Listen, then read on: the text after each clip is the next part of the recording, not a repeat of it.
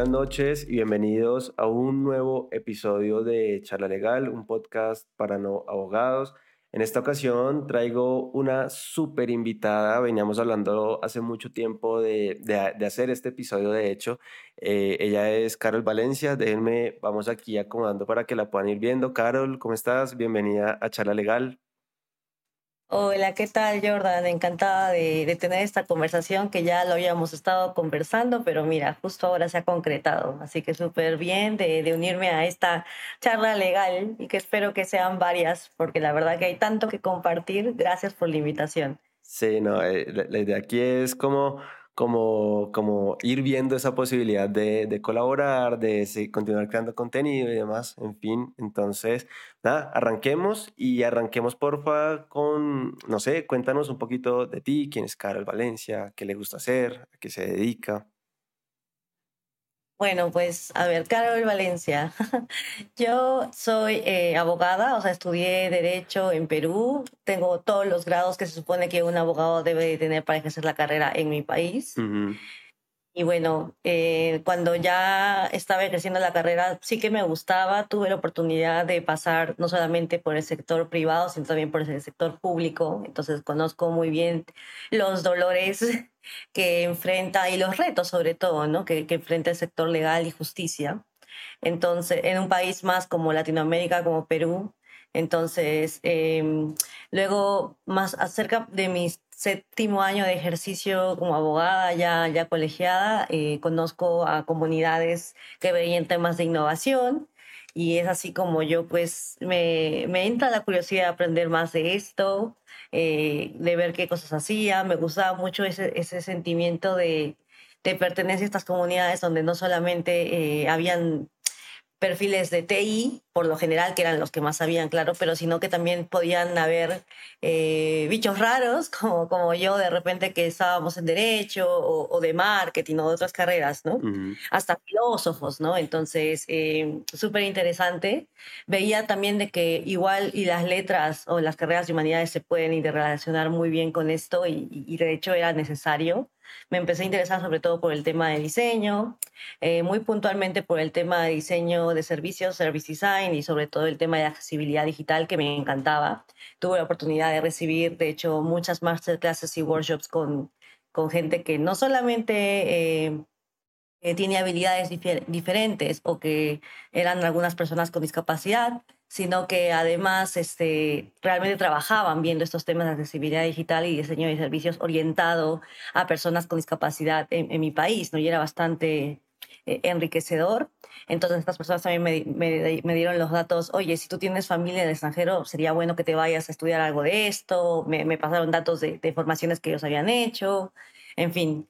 Entonces, este, a raíz de estas comunidades, desde que con ese impulso y más, obviamente ahorrando, pues decido irme al extranjero, primero como muchos, eh, molesté a la familia que tengo en Estados Unidos. Estuve ahí con ellos como dos años y en ese tiempo, pues además de, formarme en estas competencias más de innovación y de diseño, me conseguí un trabajo en una legal tech y desde ahí hasta el día de hoy que vivo este, entre, entre España y Holanda, puntualmente vivo pues en, en, en, una semana, un par de semanas en una ciudad y la otra, la otra el otro par de semanas en, en, otro país.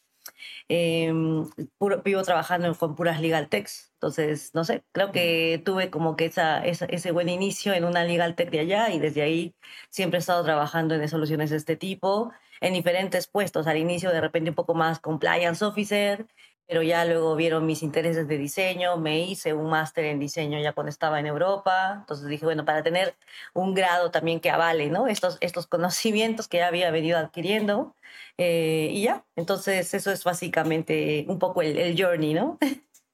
Bueno, tú te vas, o sea, tú estás en, en tu país, ¿cierto? Y, y, tú, y tú tomas la decisión de irte. Yo creo que me gustaría como arrancar por ahí. Yo quiero como que me nos cuentes un poquito cómo, cómo es esa experiencia. Primero, pues, lo, lo, lo principal y es ¿Qué te hace tomar la decisión? Te vas primero para Estados Unidos, luego te vas para Europa.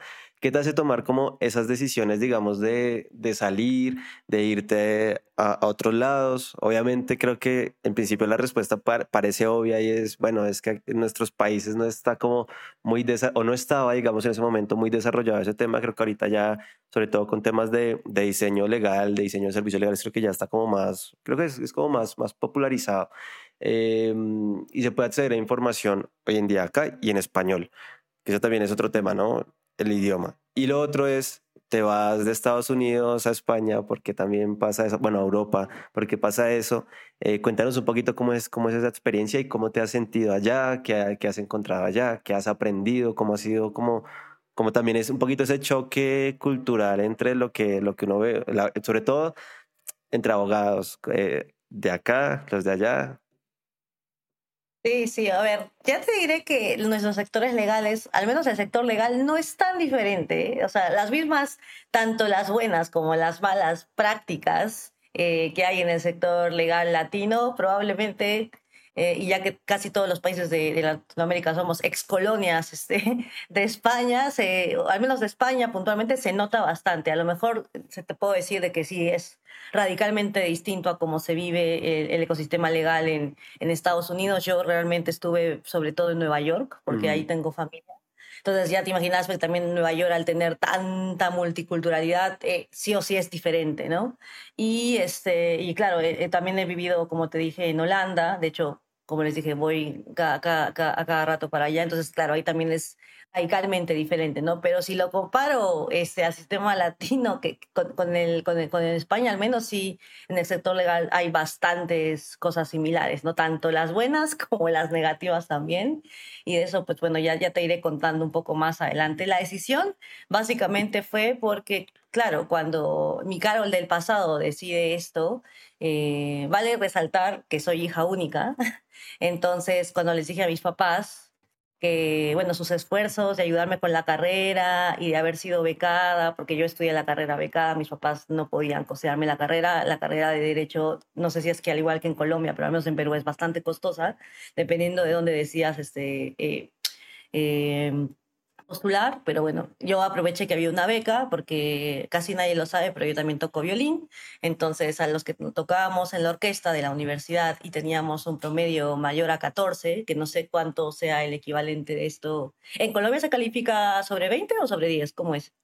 Depende de las instituciones. Creo, eh, no todas, creo que no todas las universidades califican igual. A mí me calificaban hasta 5 y universidades que califican hasta 10. Ah, ya, bueno, aquí era, toma como base el 20, ¿no? Entonces ya sacar un 14 en, en, humanidades, en derecho, era, era fuerte, porque además la universidad donde yo estudié se caracterizaba por, bueno, se caracteriza al día de hoy por ser eh, una de las muy pocas universidades que realmente es 100% interdisciplinaria, ¿no? O sea, ahí sí te podías encontrar a alguien de derecho que, que, que, pidiese permiso para estudiar, no sé, de repente algo de programación en la Facultad de Ciencias de la Computación, ¿no? Y, se, y, le, dan, y le dan el permiso, o sea, no le ponen tantas trabas. Entonces, eh, bueno, la cuestión es esa de que yo les dije a mis papás, primero el choque con los papás, ¿no? Porque sobre todo ellos pensaron, o sea, tanto, tanto que sea, que, que te has esforzado, este, tantas noches ahí desvelada, eh, tanto esfuerzo, porque igual ese dinero que mis papás dejaban de pagar, este, lo estábamos poniendo como que en un, en un cochinito, en un, en un fondo, para que luego yo pues pudiera utilizar ese dinero, no sé, para, para de repente alguna más maestría o alguna otra cosa, ¿no? que de hecho también la maestría también la hice este, semi, semi becada, ya no al 100%, pero sí al 50%, y bueno, igual ese fondo no se perjudicó tanto, ¿no? Eh, y yo les dije básicamente eso, les dije, pero si hay ahí un dinero que tenemos este, ahí de fondo, ese es el dinero que pienso utilizar como para apalancarme eso también, este, sin embargo, también ahorré dinero, pero claro, el choque con los papás fue lo, lo, primero, luego también con la familia, porque sí que es cierto que aunque mis papás no son abogados, eh, sí, sí tienen pues esa mentalidad un poco más boomer, ¿no? Y decían, pero ¿cómo? O sea, no, no, le, no le veían los pies ni, ni cabeza y encima yo ya les estaba a hablar de legal design, de service design, y me decían, pero ¿qué es eso? O sea, no, no, no lo veo, no lo entiendo. Eh, hoy en día ya son mucho más tech savvy, pero te hablo desde hace, de hace siete años, ocho años, cuando, cuando tomo la decisión, porque eso sí que mi decisión se, se retrasó un año, precisamente por el tema del, del, dinero, ¿no? De la plata, porque yo también dije, o sea, sí que siento que hay un fondo, pero es que no puedo tampoco echarlo todo, entonces voy a ahorrar, no sé, unos seis meses, el equivalente a seis meses para poder estar donde, donde quiera que esté, sin tanto apremio, ¿no? Uh -huh. Entonces, este, sin, estar, sin estar tan ajustada. Entonces, nada, me voy.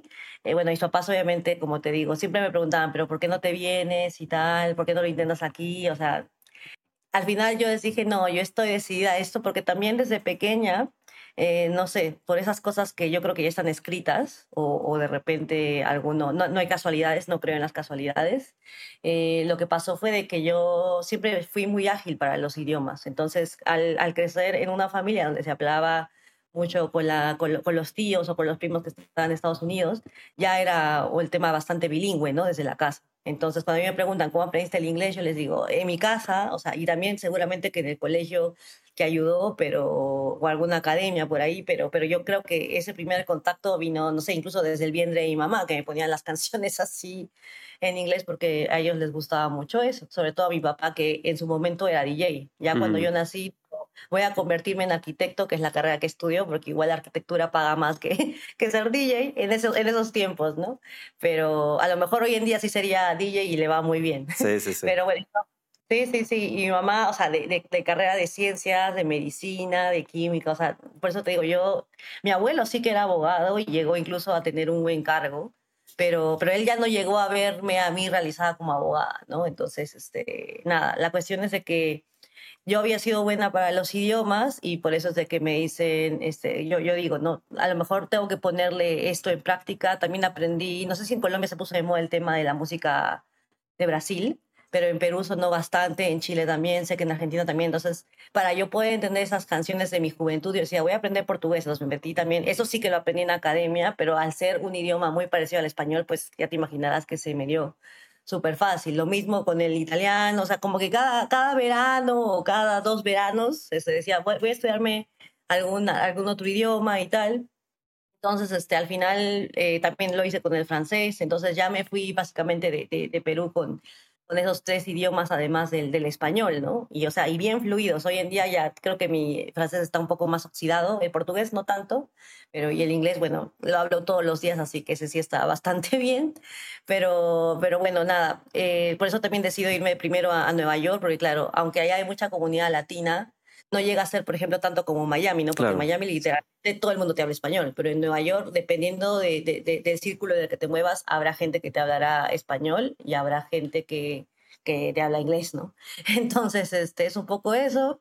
Y bueno, también por el tema de las, de las profesiones, ¿no? Yo ya sentía que si es que esto era todo, ¿no? O sea, yo, yo decía, acá ya creo que, que he vivido en el sector público, he trabajado para el sector pri- privado también, entonces que ya tenía hambre de más, ¿no?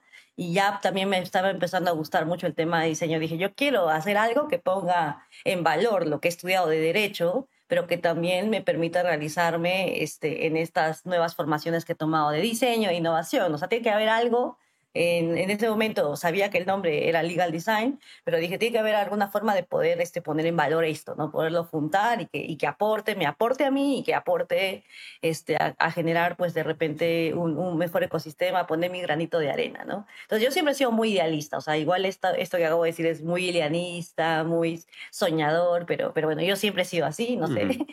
Este, entonces, yo creo que por eso también estudiamos esta profesión, ¿no? Porque tenemos, ah, se, se cumpla o no, tenemos el anhelo o el, o el deseo de poder este, aportar con nuestro granito de arena, sea poco, sea mucho, a que las cosas cambien, ¿no? A que las cosas cambien, porque claro, basta con que Jordan haga un poco, que Carol haga un poco, no sé, que todos los legal hackers de, de Colombia o de todos los capítulos hagan un poco y entonces eso ya no es un poco, eso ya es todo un movimiento y eso genera realmente un cambio mucho más significativo, ¿no? Entonces, nada, es eso. Y luego de Estados Unidos a Europa yo hice el cambio porque eh, sí que es cierto que en Estados Unidos había el camino de hacerse el LLM, y ahí también le quiero dar un mensaje importante a todos los que escuchen el podcast, que no es necesario que hagan el LLM para trabajar en, este sector, o sea, salvo que les encante el litigar o les encante el tema del, derecho corporativo o que de repente en sus países de origen vean temas en una, en una sucursal de alguna multinacional. O sea, ahí sí claramente es válido y también si lo pueden hacer, porque es una inversión inmensa y millonaria, si mm. lo pueden hacer, enhorabuena, ¿no? Pero si no, o sea, tampoco no es no es este no es no es limitante perdón para, para seguir como que en el sueño de trabajar en el extranjero uno, en el país que quieran, en este caso Estados Unidos, y tampoco no limita que tengan acceso a, una carrera dentro del sector de la innovación legal o el sector legal tech, ¿no? Entonces, de hecho, hoy en día están muy de moda los paralegal, ¿no? Entonces, yo hoy en día se puede decir de que tanto en Estados Unidos como en Europa soy una paralegal, es decir, eh, por un tema de, recursos no llegué a convalidar eh, tanto los estudios de derecho ni tampoco me hice el LLM, pero este, tengo el conocimiento del derecho y al haber estado viviendo, pues, no sé, un par de años en un sitio, otro par de años en otro, y así, entonces te llegas a enterar, bueno, claro, depende de cada uno, ¿no? De, cómo va la idiosincrasia, tanto cultural como el sistema legal del país, ¿no? Entonces ahí es cuestión de que te leas un poco y, te llegas a enterar, de repente no como lo haría pues un abogado litigante o el representante legal de una empresa, pero sí te llegas a enterar al menos como para poder hacer determinados roles o determinadas funciones, ¿no? Entonces, este, yo me vine de, de, Estados Unidos a Europa básicamente por eso, porque no, ya, ya no pude hacer el tema del LLM, y también porque este, a, a, la, par de que, de que empecé a trabajar en una Legal Tech allá, eso ya me abrió oportunidades para otras Legal Tech, pero de este lado del mundo, y veía también el tema de la inflación. Yo tengo un tío allá que es como un segundo papá para mí. Eh, veterano de guerra, y si bien es cierto les dan como que una pensión y tal, y él, este, aunque yo tenía mis ahorros, él también como que me ayudaba, llega un punto en el que la inflación allá pues se dispara, ¿no? Y de hecho hoy en día ya está por los cielos. Entonces, este, yo, yo llego a ver eso desde el inicio y junto con, con mi tío pues tomamos la decisión de que a lo mejor sería bueno, ya que tenía una propuesta para venir a Europa, hacerle caso a esta propuesta porque era lo más viable, ¿no? Y él también justo en ese momento había perdido el trabajo, este, entonces era como que no quería hacer una carga más allá, a pesar de que yo tenía mis ahorros, pues no quería este, contribuir un poco al, al, estrés de ahí. Entonces dije, nada, este, ya cumplí mi ciclo aquí, vine a hacer lo que tenía que hacer, entonces nada, me vine para Europa, vine completamente sola, ahí sí, en Europa sí no conozco a nadie, no tengo familia ni de primer, ni de segundo, ni de tercer grado, o sea, nadie. Eh, fue completamente sola y, nada, este, yo dije, si no me he perdido en el metro de Nueva York y no me ha pasado nada ahí, que es la jungla, en Europa, que es mucho más tranquilo y relax, menos gente, no me va a pasar tampoco nada. Entonces, nada, llegué aquí, eh, me acuerdo que una vez conocí en un súper en Perú a unos señores mayores, este, ya como de 70 años, era un, un, matrimonio de un peruano con una peruana, me alojaron porque desarrollamos una amistad muy bonita que duró como tres años, justo cuando yo ya llegué aquí. Y estuve primero en Madrid por el tema de la documentación, porque era mucho más fácil hacer eh, de, un país que ha sido colonia española. Eh, y ya luego cuando tenía pues todo ordenado eh, y también por temas de trabajo he viajado, no sé, pues a, a Lisboa, estuve ahí seis meses eh, pandémicos. luego también he estado en Holanda eh, y luego también he regresado para aquí y hoy en día, pues como te dije, ando entre, entre España y Holanda, pero ha sido básicamente eso, salir por, por utilizar un poco estos, estos idiomas que no quería que se me queden en el tintero y también este, salir de, del, del país porque, no sé, creo, creo que siempre, siempre, siempre mi espíritu fue no quedarme quieta, no quedarme ahí, este, y, tratar de enfrentarme a los retos que, que habían, ¿no? Entonces, y también porque claramente hace ocho años, cuando yo me fui, pues todavía esto no había despegado ni en Latinoamérica y mucho menos en Perú, ¿no? Entonces, eh, había que salir a buscar ese lugar que, que, tenía ganas de encontrar, ¿no? ¿Y cómo ha sido esa, esa experiencia? Es decir, ¿qué has encontrado allá? ¿Qué has aprendido? ¿Cómo, ¿Qué es lo que te ha enriquecido, digamos, el hecho de tú llegar y decir, bueno, me voy de, de, de mi país, me voy eh, vivir otras cosas, otras experiencias, conocer gente, ¿no? Porque a la larga pues también uno hace, siempre está conociendo a gente, aprendiendo temas culturales, aprendiendo un montón de cosas.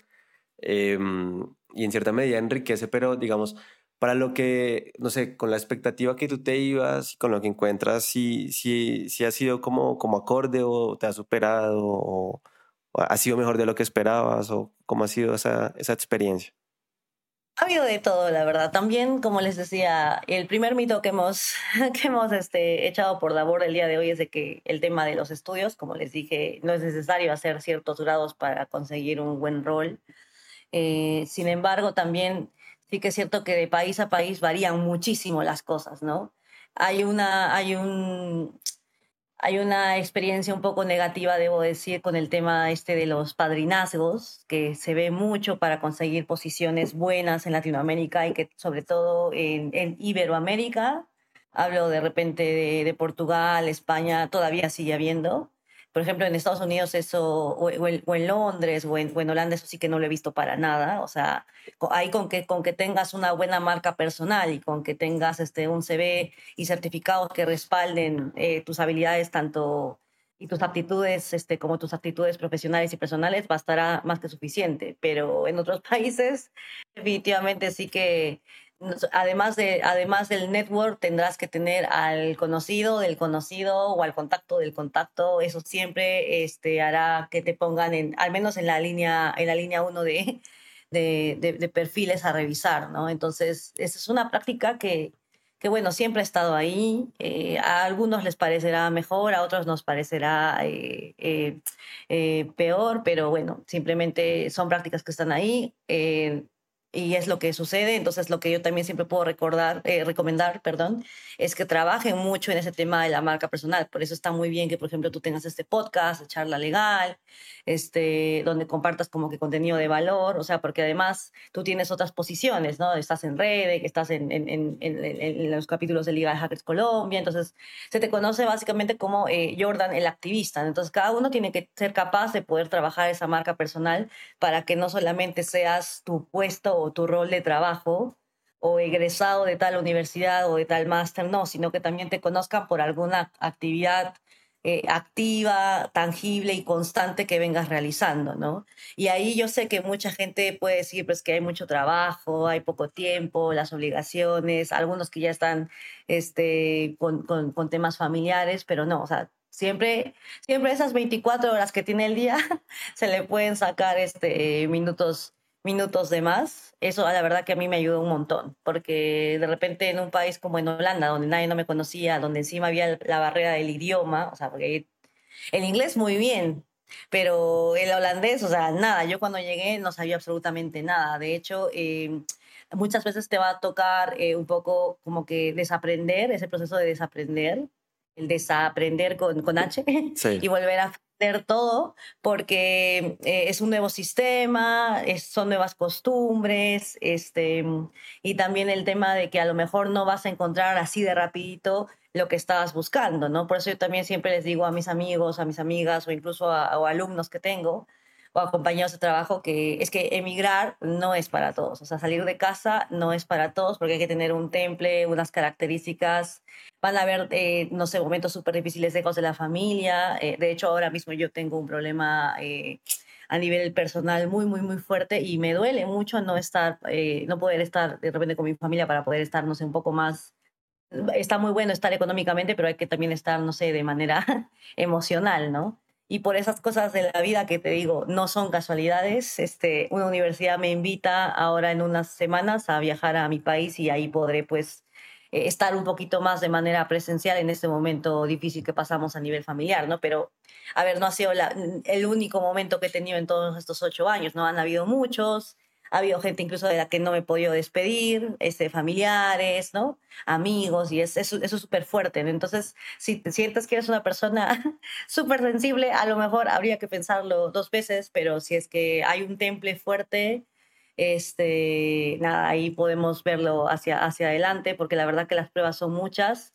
Yo, por ejemplo, también no he conseguido un trabajo en Ligaltec así de inmediato, ¿no? Sino que también ha habido un proceso de, repente, no sé, trabajar primero como asistente o de repente incluso para el tema del idioma. De hecho, en Holanda lo que yo hacía fue, eh, digamos que trabajaba en la Ligaltech eh, que, que, iba a una oficina que demoraba como dos horas en ir, porque era híbrido en ese momento, por el tema de la pandemia era híbrido. Entonces iba dos días a la semana, pero me tiraba como cuatro horas o seis horas en el tren, ida y vuelta hasta donde yo estaba, ¿no? Porque yo estaba en Ámsterdam y la empresa quedaba en Rotterdam, o sea, al otro lado, al sur. Yo estaba al norte del país y la, la empresa quedaba al, al sur y, aunque el tema era muy genial y me encantaba lo que hacía, este, era un esfuerzo, ¿no? Y me cansaba, me gastaba muchísimo el viaje. Entonces, eh, pero lo que hacía para el tema del idioma, em, porque me dijeron de que me iba a dar clases en esa empresa, pero al final no me dieron las clases de holandés, lo que dije, no, yo tengo que aprender algo del idioma, o sea, algo. Y este, me metí a trabajar en una tienda de ropa de una marca que es conocida, y ahí justo estaba en un sector que era las afueras de Ámsterdam, que era como un pequeño pueblo, o sea, cerca de la ciudad, pero creo que un, pequeño pueblo, entonces ahí había muchos mayores que igual hablan inglés, pero no tanto. Entonces yo me obligaba, salía de mi zona de confort completamente, me obligaba a hablar con ellos en holandés, ¿no? Que se parece muchísimo al inglés, pero, pero no, también hay muchas cosas muy, muy distintas, ¿no? Más se parece al alemán que, que, al, que, al, inglés, ¿no? Y así aprendí este, también eh, algo, de, algo de holandés, entonces, este, sí, es, es, es, interesante, ¿no? Y nunca me sentí mal por no estar, uh, hace, hace unos meses, una de mis mejores amigas me dijo, ¿no te sientes frustrada por no ser abogada, por no ejercer, ¿no? Y yo le dije, eh, no, la verdad que no, porque siento que con este camino de paraliga, slash, perfil unicornio, este, en temas de, de derecho, tecnología y diseño, eh, primero, me, me siento mejor, a lo mejor no seré millonaria, eh, no tendré muchas fichas para, para jugar este juego de la vida, pero, pero me siento realizada, ¿no? Me siento muy bien, me siento contenta, me siento con ganas de despertarme cada mañana, abrir el ordenador y hacer lo que tengo que hacer, eh, dar mis clases, este, conectar con personas este, y participar de los eventos para compartir, eh, poder aprender de otros. Entonces, yo creo que prefiero hacer algo que me hace feliz que tener este, cosas materiales, ¿no?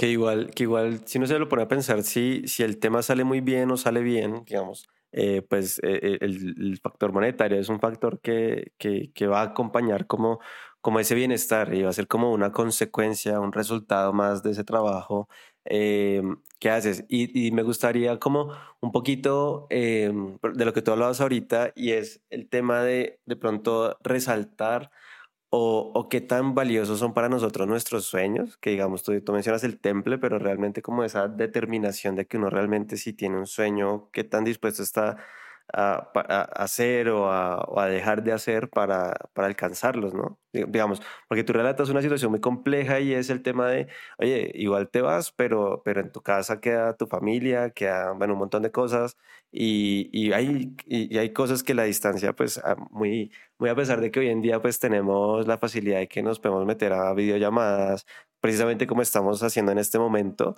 pues que la distancia igual, igual te va a imposibilitar como que, que tú puedas como como continuar teniendo como una conexión eh, personal, ¿no? Con, con, con, lo que dejas. Sí, yo creo que lo que más me ha costado soltar en todo este tiempo y que hasta el día de hoy este, no... Eh, hay, hay días en los que realmente no me he parado de la cama por pensar en estas dos personas que voy a nombrar, que es mi abuela, que ya está súper mal, y yo hablaba con ella siempre, todos los días cuando yo estaba, yo soy de Arequipa, que es una ciudad al sur del Perú, pero la mayor, eh, la mayor parte de, de, mi vida profesional y la del máster, que han sido como casi tres años, las pasé en Lima, ¿no? Entonces en total he vivido prácticamente la mitad en, en un lado y la otra mitad este, en ese momento cuando tenía veintipico ahí en, en, en, Lima. Entonces yo siempre cuando estaba dentro del territorio peruano la llamaba a mi abuela en el almuerzo. Entonces, hoy en día extraño mucho que sea mi hora de, almuerzo y no poderla llamar primero por el tema de la diferencia horaria, que son siete horas. Eh, y segundo, el tema de que mi abuelita, pues, a ver, mis papás son tech savvy, con esfuerzo, pero lo son. Pero mi abuelita, este, a lo mejor podría haber sido, pero también eh, hubo un poquito de desidia y ya y también se puso malita, entonces ya es eh, un poco difícil, ¿no? Que aprenda el tema de, de, de, las llamadas y tal. Entonces solamente puedo hablar con ella cuando alguien de buen humor está cerca de ella y, me quiere hacer el favor de tener la llamada. Y el otro, el tema de, mi mascota. A ver, em, yo no tengo ningún problema en comentar el tema de la salud mental, que también ha sido un factor relevante en mi vida, pero yo creo que eso es para otro episodio. este, pero bueno, básicamente yo tengo, a raíz, de, a raíz de la salud mental, para que mejorase en mi caso, me aconsejaron tener este, un, un, soporte emocional, que en este caso fue mi mascota. y este, dejar a, a, Mapi, se llama Mapi, este, ha sido muy fuerte, ¿no? Y de hecho, antes de irme de, de, Perú, yo adopté a una compañera para Mapi porque ya sabía que si es que la dejaba sola, ella, como, como era mi engreída, pues se iba a sentir súper triste y tal. Entonces le, eh, adopté una perrita este, para que le hiciera compañía y hoy en día pues son inseparables. Entonces si en algún momento yo me las traigo a Europa, me las tengo que traer a las dos, porque una ya no puede la otra. Entonces, yo creo que son las dos cosas que más me han costado. Y también el tema de las amistades, ¿no? Porque, claro, la distancia hace, con mi familia todo muy bien, sobre todo con mi familia nuclear, papá, mamá, ¿no? Abuelita. Pero el tema de las amistades y otros familiares, sí, o sea, la distancia ha, calado, ha calado fuerte en esos tesoros, ¿no? O incluso gente que, que ya luego ha venido a, al mismo lugar que yo, a Europa, eh, después de muchos años de ya no coincidir tanto, hemos cambiado, hemos madurado. Algunas personas nos hemos estancado, otras nos hemos, hemos madurado y ya de repente ahí la, la compatibilidad ya no es tanta, entonces tienes que dejar también ir un poco a esas personas, ¿no? Eh, porque a lo mejor ya, ya cumplieron esa función o ese rol en, en un momento determinado de tu vida y tienes que aprender también a decir, bueno, te deseo todo lo mejor, pero ya, ya no podemos seguir caminando, de repente en otro momento volvemos a coincidir. Y últimamente me ha estado pasando lo mismo en, en el tema de, en el plano profesional. A raíz de WoW, hay mucha gente que, que nos ha invitado a colaborar, pero hay otras personas que en su momento sí que colaboraban conmigo, o sea, como Carol sola, pero hoy en día como Carol, este, co-founder de WoW, me dicen no, ya no. Entonces, este, normal, ¿no? O sea, nos deseamos lo mejor y, y, listo, ¿no? Mm. Bueno, y me, gustaría como hacerte una pregunta ya como, como entrando un poquito al, al tema de Wow. Eh, este, tú arrancas ahí porque lo creas y... Pero me gustaría antes de, de eso, que sé que te, te, va a llevar como, como a ese punto, y es por qué te propones como, como a innovar en el derecho, que es lo que hizo que tú dijeras, bueno, eh, esto, esto lleva funcionando así, eh, afecta a la gente. Creo que yo, yo, no sé si tú, te hago esa pregunta, no sé si tú en algún momento te ejerciste como abogada como tal, litigaste o algo así. Sí, sí, sí, yo ejercí como abogada, como te contaba al inicio, cerca de siete años y pico. Ajá. O sea, casi ocho. Creo que me retiré tipo por octubre del, o, septiembre del año en el que iba a cumplir como que ocho años. Este, incluso ya estar colegiada y todo. Pero bueno, la cuestión es de que yo decido cambiar a raíz de una experiencia personal que como te dije, tiene, está muy relacionado al tema de, de la salud este, mental y también porque me llevo a juntar con esas comunidades donde yo veía que a pesar, independientemente de, de, la carrera que hubieses estudiado, todo encajaba, o sea, todo encajaba. Veía un compañerismo que no veía, por ejemplo, en las sesiones de networking de, de los colegios de abogados, ¿no? que son muy famosas donde de repente igual vas, ves la misma gente, temas similares, no, aquí todo, todas las veces que iba a estas comunidades de innovación, de diseño, de tecnología, todo siempre era novedoso, diferente, la gente muy abierta para compartir, no había ningún recelo, entonces yo decía, cualquier cosa que sea que ellos estén haciendo, yo la quiero hacer, o sea, o al menos lo quiero intentar, ¿no? Y si me gusta y si me siento cómoda ahí, y debe haber alguna manera de poderlo combinar, ¿no?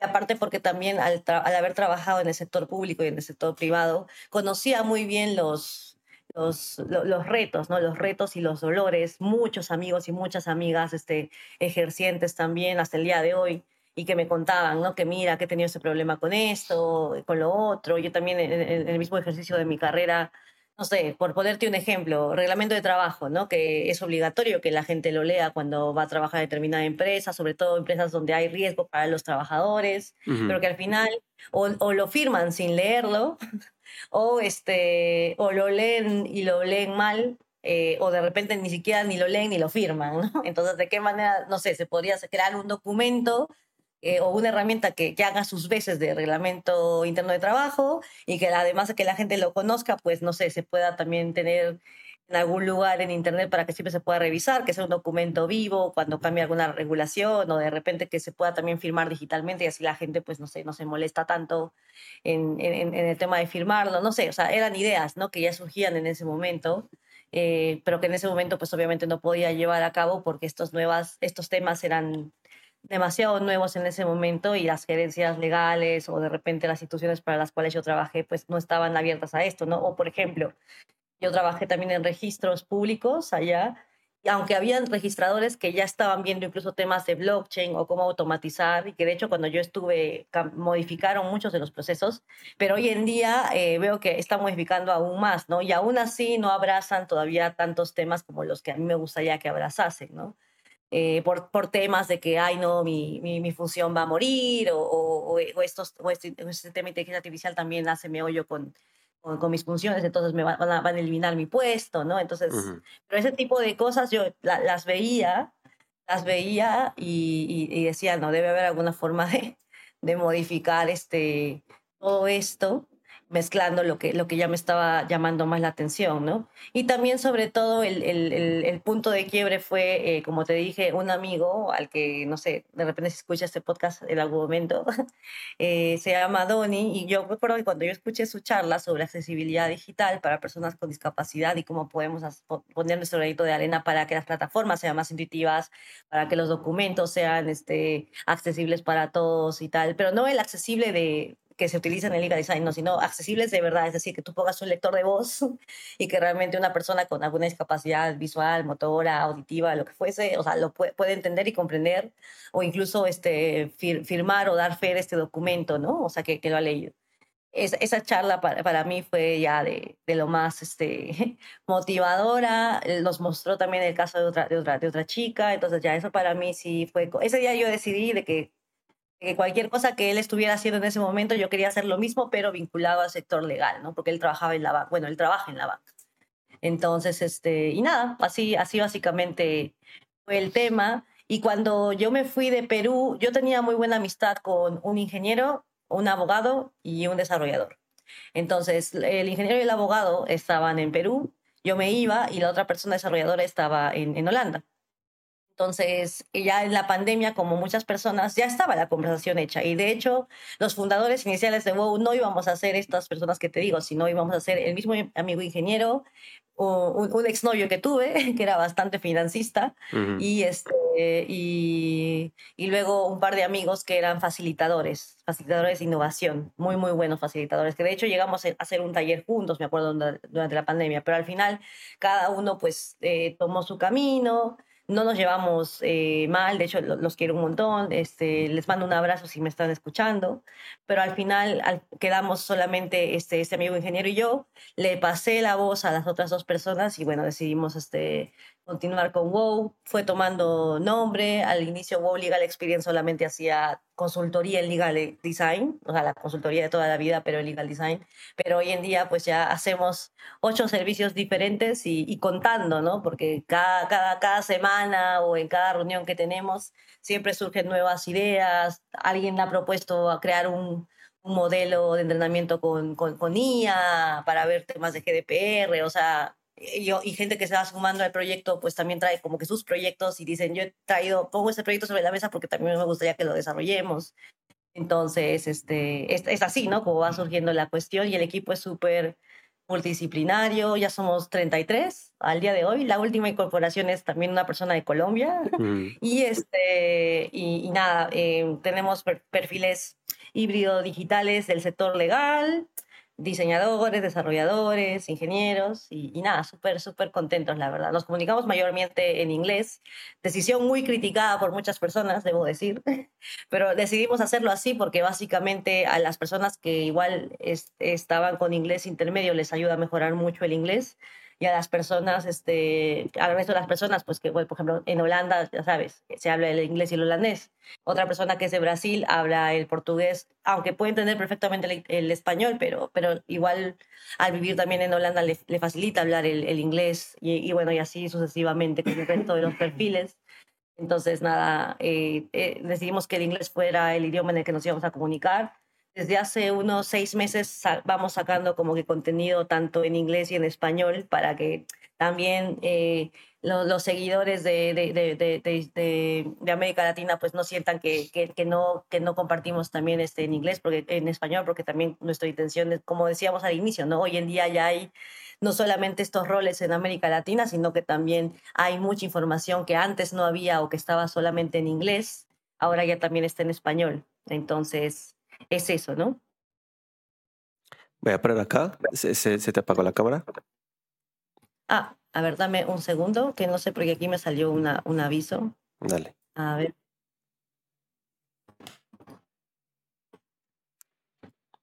Este. Ya, ahora sí.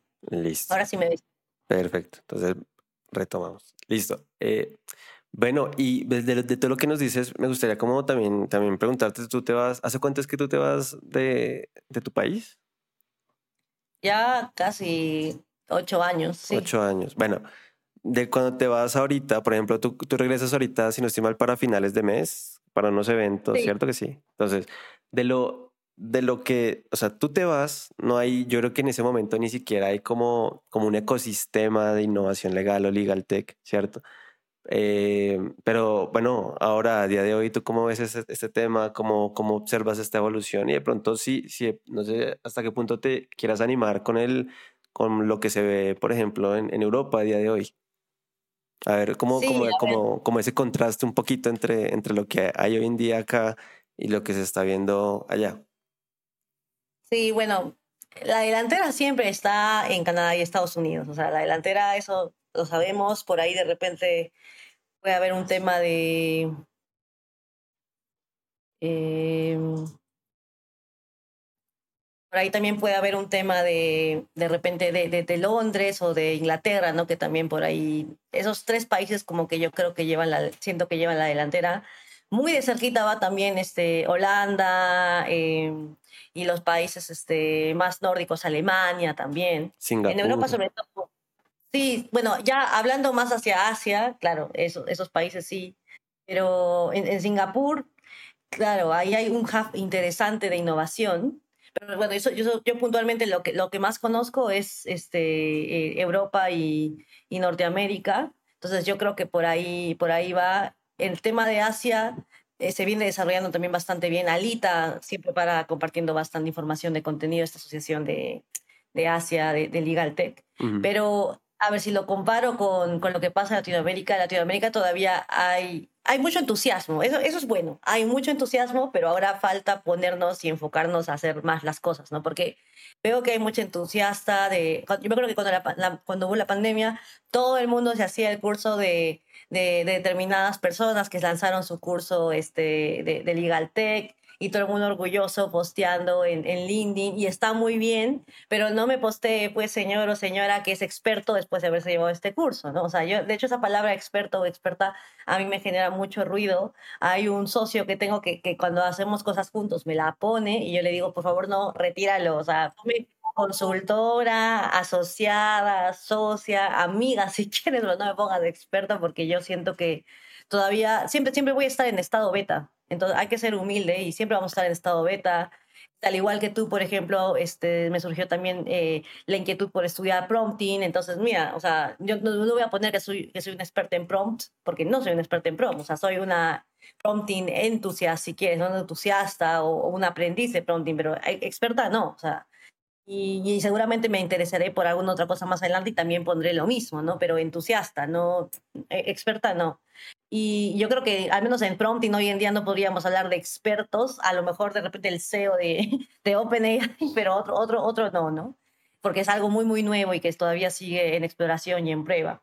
Eh, y bueno, básicamente siento que hay mucho entusiasmo, pero falta mucho más foco.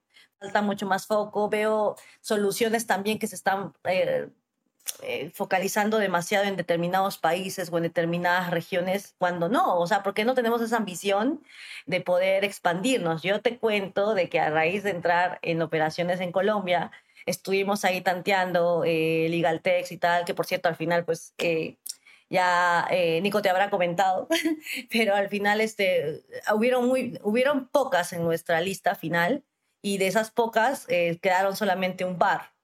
¿Y por qué? Porque teníamos que compartir esa, esta, esa visión de, de expansión, ¿no? Porque no podíamos quedarnos solamente a nivel regional. O sea, si nosotros estamos ofreciendo como que ese crecimiento a nivel internacional, o sea, porque no está mal que haya una solución top para la región, pero ah, esta, ya, yo creo que estamos algunas que, que, que veo, y no, no daré nombres porque, porque de verdad que no quiero entrar en ningún conflicto, tengo mis favoritas, pero algunas ya están listas para salir y no sé por qué no salen.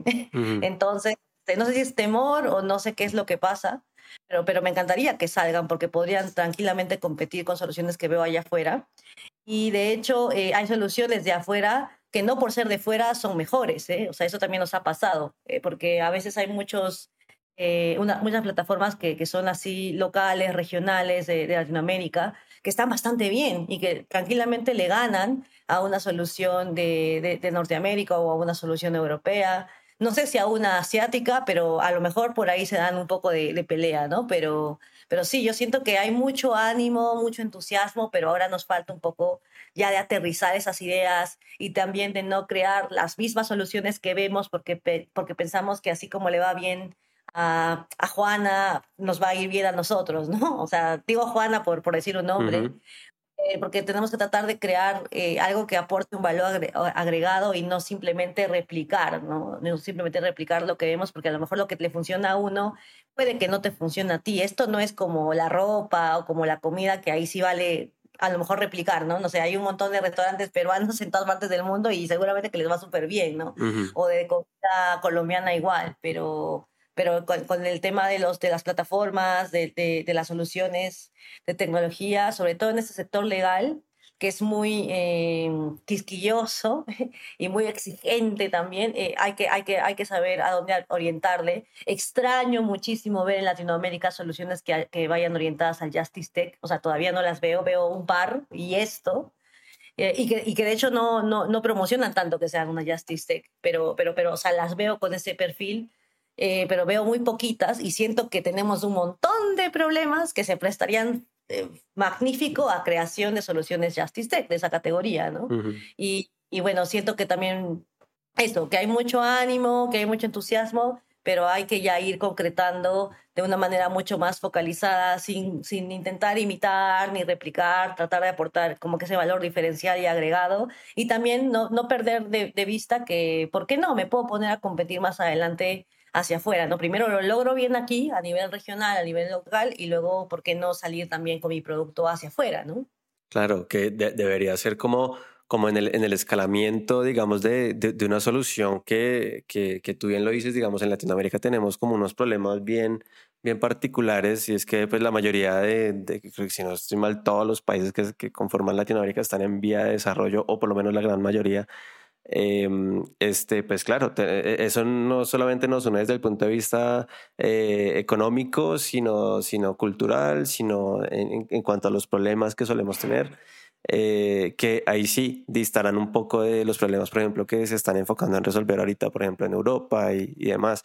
Lo que pasa es que yo siento que sumado a eso de que, de que no, no tenemos como la solución a los problemas básicos, ¿cierto? Nos toca eh, tras del hecho, estar, estar pendientes de los problemas de, de, primer mundo para también intentar resolverlos. Entonces, pues es un poco paradójico, pero pues yo creo que es como el, como la, la como el contexto en el que nos encontramos ahorita en, en, Latinoamérica y es, bueno, pues tenemos problemas muy básicos que tenemos que resolver y también tenemos problemas de primer mundo que tenemos que atender porque sin duda nos, nos permean. Entonces, el tema de inteligencia artificial, por ejemplo, nosotros no desarrollamos IA, ¿cierto? No somos productores de IA, pero sí consumimos mucho. Entonces, pues claro, ya plantea unos retos que, que no son básicos, sino que son de primer mundo y, y bueno.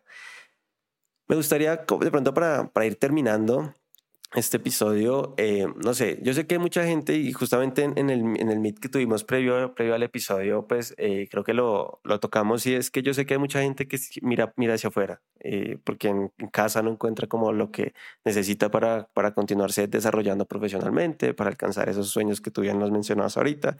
Y me gustaría de pronto tú que ya llevas varios años por fuera, tú que has tenido esa oportunidad de, de, tener como, como, como esos choques culturales en, en varias partes del mundo y que podrías enriquecer a muchas de esas personas que a lo mejor también, como te lo digo, están viendo hacia afuera, están viendo esas oportunidades, alguna beca, algo que les pueda como, como potenciar ese perfil, ¿cierto? Y sobre todo en esos asuntos. ¿Qué les puedes decir tú a ellos? Cómo, cómo, cómo pueden guiarse, cómo pueden familiarizarse mejor, eh, tener como una, e, esa adaptación que yo siento que eso es bien importante, eh, adaptarse y, y, como hacer rutina, como esa nueva forma de vida, como para digamos, no desistir, ¿no? Porque yo, yo sé que también hay mucha gente que, que se va y, y, de inmediato se quiere regresar o, con el tiempo pues ya no da más y dicen, pues yo mejor me regreso a mi país, a lo mejor no hago lo que, lo que quisiera hacer, pero, pero me regreso, ¿no? ¿Tú qué les podrías decir a esta gente para que lo haga, lo logre y quien quita el día de mañana terminen también emprendiendo, terminen enseñando a otras personas? Porque creo que también ese debería ser como parte del objetivo, ¿no? Sí, sí, sí, totalmente. fíjate tú que eh, solamente quería añadir respecto del punto anterior que, que, nos habíamos olvidado de Brasil. Y por ejemplo, a mí Brasil me encanta porque ellos están muy metidos en el tema de jurimetría, ¿no? Y creo que es el único país que realmente está metido en serio en soluciones de jurimetría. Entonces, ojito ahí con, con, con, Brasil. Hoy día en la mañana hablaba, hablaba, con alguien de ahí, por eso se me olvidó de mencionarlo. Pero nada, es eso. pero también creo igual que por el tema del idioma, como te contaba la vez pasada, igual y es un poco complejo, ¿no? Ahora, para la gente que, se, que quiere tomar este camino y de verdad quiere tomar la decisión como de salir afuera a, a, ver este tema de perfiles, y qué curioso que lo preguntas porque el día viernes de la semana pasada hablaba con una persona que efectivamente, de tu país también, colombiana, una persona a la que quiero mucho y que seguramente se va a escuchar también este episodio, entonces a esa persona, que voy a estar eh, pensando en ella con lo que te voy a decir, lo que le dije y lo que les digo a todos es lo siguiente. Primero, tienen que estar con la idea ya bien cocinada y cuajada en sus cabezas, o sea, ya súper determinados, súper determinados, o sea, el plan, y, de preferencia tengan el plan A, el plan B y el, y el plan C, o sea, igual todos los, los, tres planes tienen que ir orientados a ser legal designer o, o, o trabajar en legal tech o, ser este legal project manager o, la, el, o, el, rol que quieran jugar en, en, en este en este sector o lo que quieran hacer, ya lo tienen que tener dibujado, ya lo tienen que tener claro, pero tengan un plan distinto de cómo poder llegar hasta ahí, ¿no? Entonces ese es el, objetivo. Porque si se quedan solamente con el plan A y no hay un plan B o C, cuando no les salga ese plan A, se van a frustrar rapidísimo y ya no lo van a seguir intentando. Entonces es mejor que tengan varios planes alternativos, pero obviamente para lograr el mismo objetivo, ¿no? Eso es lo primero. La otra sería pues que, que ya eh, empecemos a igual a, comprarnos menos gustos y a, ahorrar muchísimo más porque van a necesitar ese colchón financiero. Yo recomiendo siempre que sea al menos de seis meses de sueldo mínimo, ¿no? El sueldo mínimo del país al que te vayas a ir, ¿no? Por ejemplo, si es que, como, me, como hice yo, es Nueva York encima en Estados Unidos, pues ya se imaginarán el sueldo mínimo ahí cuánto, cuánto había que ahorrar, ¿no? Ahora, si es que es otro país donde de repente el sueldo mínimo es un poco menos, también, un poco también vayan viendo en virtud de las posibilidades, porque tienen que ser cifras que realmente puedan tratar de llegar o de juntar en un lapso no mayor a un año, porque si no también el tiempo se, se, se alarga, por ahí conocen este, a alguien o les sale una otra, otra oferta que ya un poco les hace desviar del objetivo, ¿no? Yo te juro que ese último año cuando estaba ahorrando es que ya ni, ni, ni me novié con nadie, o sea, salía con amigos, amigas, pero ya estaba muy determinada en que yo junto mi dinero y me voy, o sea, así estaba redeterminada. Eh, luego, este, también eh, otra, otra cosa que diría sería que de verdad se pongan las pilas con el tema de los idiomas. He conocido mucha gente de Colombia que igual sabe de idiomas, pero le da un poco de, timidez, no sé, o de vergüenza, un poco como que soltarse, pero no, hay que, no importa, no importa, hay que, hay que, hay que hacerlo porque en la medida de que mientras más lo hables, más, más rápido te sueltas, ¿no? Es así. Yo ahora mismo estoy aprendiendo alemán y o sea, me da vergüenza hablarlo, pero ya, ya me agendé un viajecito por ahí, que justo coincide con una conferencia y todo ese, ese día, esos días, que esté ahí dos días, tres días, trataré de hablar mal, mal hablado, no importa, pero trataré de hacerlo. Entonces, el tema de los idiomas es importante, sobre todo si te quieres ir a, no sé, a, a un país donde se habla inglés, el inglés claramente, aunque el inglés se habla en todas partes, y si te quieres ir a otro país, no sé, de Europa, se valora mucho que además del inglés te sepas uno o dos más de, de, esta región, ¿no? Si te quieres ir a Asia, pues claramente ya sabemos, ¿no? El chino. Entonces, el tema de los idiomas yo creo que es la, la, tarea pendiente de muchos países de Latinoamérica, o sea, creo que lo es, incluso diría también de, de, España. Últimamente nos estamos poniendo las pilas con eso, pero en Holanda, por ejemplo, eso es política de Estado. Nadie sale del colegio si no sabe hablar eh, el inglés fluido. Eh, y bueno, finalmente eh, no es necesario que te hagas mil títulos o mil maestrías o, que, y que sean las maestrías o los títulos mucho más, los más caros que hay en el mercado, no, porque al final es un poco que que puedas tener de repente una buena red de contactos, un buen CV que refleje todas tus aptitudes y actitudes, que tengas este, de repente no de cinco certificados de las mejores universidades o sitios, pero de repente unos dos o tres que sí avalen cada una de las cosas que, que dices que, que, sabes, ¿no? Y, no llenarse de esa titulogía, porque esa titulogía al final eh, no, no te lleva a ningún lado.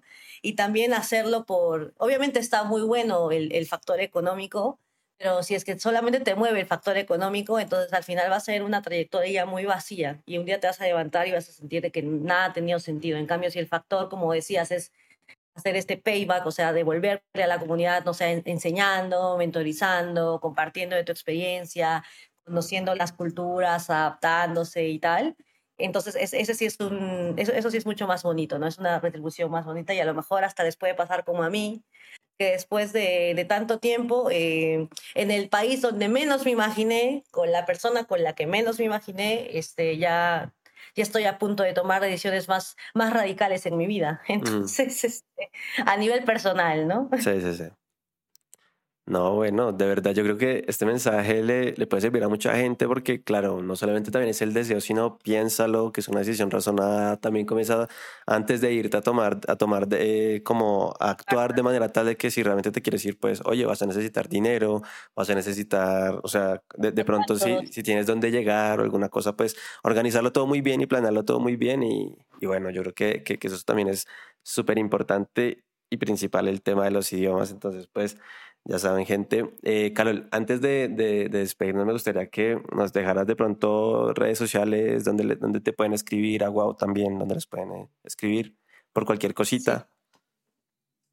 Sí. bueno, a ver, nosotros nos encargamos de co-crear eh, las mejores experiencias para el sector legal y justicia, para todos los usuarios, no solamente para los abogados. Entonces, nada, ahí en como WoW Legal Experience nos pueden encontrar en LinkedIn, pueden encontrar también en, en, en Twitter, bueno, ahora X, este, former eh, eh, Twitter, pero ahora X, y también este, en Instagram. También estamos en Facebook, aunque lo abrimos hace, hace poco.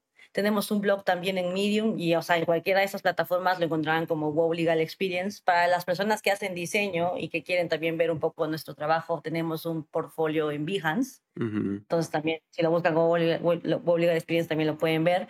Nuestra website la estamos este, rediseñando, así que supongo, se llama igual, o sea, www.wowlegalexperience.biz, B, eh, B de bueno y Z y seguramente estará ya actualizada para finales de este mes o inicios del mes de septiembre.